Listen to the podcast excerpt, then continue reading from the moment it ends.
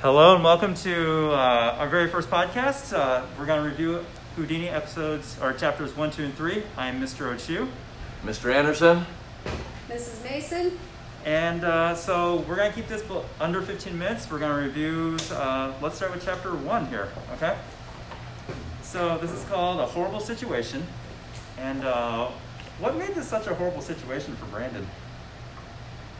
Well, I mean, he was hoping that he was going to have his uh, sister come over and w- watch him, and he'd have a lot more fun probably in his mind that way. I mean, his sister does go to college. Right. Lives in an a- apartment on campus. Yeah. and that's pretty fun. But then I guess who who came instead?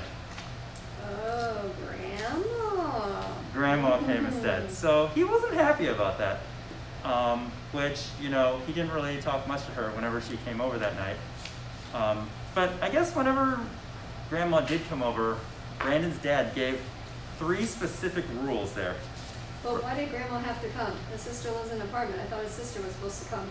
Oh yeah, his sister. Uh, you know they never actually said in the book. They just said he couldn't come or she couldn't come for Okay. whatever reason. But Yeah. Grandma shows up. Yeah. Grandma shows up. Brandon doesn't talk much, and he had three big rules about, for Brandon. First one, he can't have friends at the house. Oh my gosh. That wow. seems. I think that's a little ridiculous, seeing as you know the grandma's there. Yeah, right? Second Um, one was? He has to go straight to school and return right home after that. It's like he's grounded almost. You know, it's like he can't go anywhere, like he's restricted or something. Big time. and then the third rule here. He can't drive dad's car. which by now you probably know what the car is. So, would you want to drive that car? I know I would. I mean, I mean, it's not a Corvette, but uh, you know, it can't always be that. Or it's not a It's Mustang. not a Mustang. Mrs. either. Mu- Senora Mason likes the Mustangs. I guess I'm the odd man out because I would totally love an electric vehicle here. Oh yeah, yeah. there you go. I am a Mustang person though, although I, I would like one of those. Yeah. So those three rules are what he was supposed to. And in chapter two, I mean, he was, he was Well, just why Oh, couldn't he sarcastic. drive his dad's car, though? Oh, Oh, because his car is his baby. Oh, so Brandon isn't the little prince of the family. The car gets more attention than Brandon. Which, if you guys haven't done so yet, I would take a look at this cover because that is hilarious. A little foreshadowing for you guys. yeah. Good idea. Like it. But do you think Grandma is nice or not so much? Do you think he's actually going to have a good time with You Grandma know- taking care of him? I mean, she does call him out to eat. I honestly think he's gonna not have a good time seeing what we, knowing what I know from chapter one, just seeing that because at one point he said she is very strict. Oh, that's right. She's strict. And So- some people might like that, but to a lot of people, that doesn't sound fun at all. So I guess she's gonna follow Dad's three rules. He has to follow those three rules. And Grandma's strict, so it looks like this may not be a fun time for Brandon when his parents are out of town. No I fiestas. I know I would feel, as a dad, I would feel comfortable having Granny there. Mm-hmm. yeah, yeah, absolutely. But then in chapter two, we start seeing some sarcasm because of that. Oh my goodness, I wanted to smack Brandon Telling in you, this chapter. not nice at all to his mom. His dad finally steps in and has a mean tone toward uh, toward Brandon. But Yeah. Brandon's not really trying to be mean to his mom. I mean, he is sarcastic. He's But- just angry at the situation. He's angry at the situation. Absolutely. And this is the way he's taking it out on them, I guess. Yeah, yeah. So is it the right thing to do when you're angry to start posting messages on Facebook? Mm, No, because who, interesante. who uses Facebook anymore? Yeah.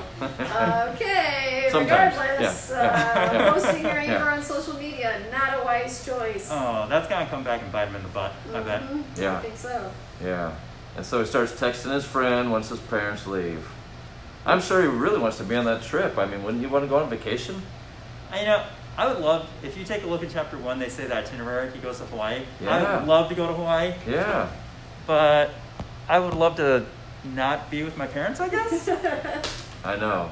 Can you imagine that flight to Hawaii on Oh. the plane with your parents? Ooh, No. that's a long one. Especially in COVID times. Would you want to take a flight? no, Man. no, no, no. No 15 thanks. hours with a mask on, no thanks. So okay, so he wakes up and uh, was it his his friend? He texts he texts his friend. And what's his friend's name? I call him Shady Jake. That's right, Shady Jake. Jake thinks he- he's such a comedian. He thinks he thinks he's doing everything. Oh yeah, what did he do when he answered that phone? Like he called. Oh wait, was He that? Shady- thought he was calling the pizza place. Yeah, yeah, yeah. Pi- uh, Pizzeria Bianco. So already it shows he's got this uh, little uh, little incentive to be kind of smarty and funny. Yeah, you know, like in their conversation that we see on page twelve, I I see some foreshadowing there. Like this is really ominous when uh, Jake is like, "You can't drive your dad's car," and he said, "Absolutely not." And he said, "Nothing is absolute. I have an idea. Call me in the morning." yeah, Like yeah. after I read that, I was just like, "Oh my god, I gotta read another chapter because like, what is this idea of Jake?" Yes. And is it going to get him into big trouble or a little trouble? Now, realizing what the name of this book is, is El Nuevo Houdini. So if you didn't watch our stuff on Houdini, this might not make as much sense. But Houdini was an escape artist, so I don't know. I honestly think like obviously Jake has an idea, and we it's probably to drive the car. I think you know El Nuevo Houdini. He's gonna escape out of this problem, whatever Yeah. problem or like the situation. What do you think, Senora? Mm, I think Jake's probably going to get him into some trouble. oh, yeah. I Yeah. think so. I think Jake's really got a plan. Something downbeat, ready to go. So, uh, capítulo tres, el carro no funciona means the car does not work. Which car, though, are we talking about that doesn't work? Well, we don't know anything yet. So we start the story off with a chapter as he just gets up in the morning. Oh, and this is where he, gets calls. up early, and oh, they This- make the call. Here Yep. he says, "Thanks for calling Pizzeria Bianco." I would be so frustrated. I'm like, I'd be like, what is your idea? What Yeah. are you doing? Yeah. Are you messing around? He's Yeah. stringing him along. He said, "Stop being so funny." He's like, "Oh, nothing. Don't worry about it." And he says, "Do you have an idea or not?" Mm-hmm. Beating around the bush here. Come on, Jake. What you got? Yeah. Mhm. Yeah. Lay it out. Lay it out. What's your plan? Because you know, right now Brandon's looking like he's gonna follow Jake. You know, peer pressure. I don't know about that. And then Grandma interrupts the conversation. Brandon, are you going to eat? Do you want to eat? Yeah. So he gets interrupted, and so that kind of stresses him out too, probably a little bit. Yep. What's the idea? Come on. getting hit from all these different angles here, like all these different places. So, yeah, I guess like eventually he does have an idea.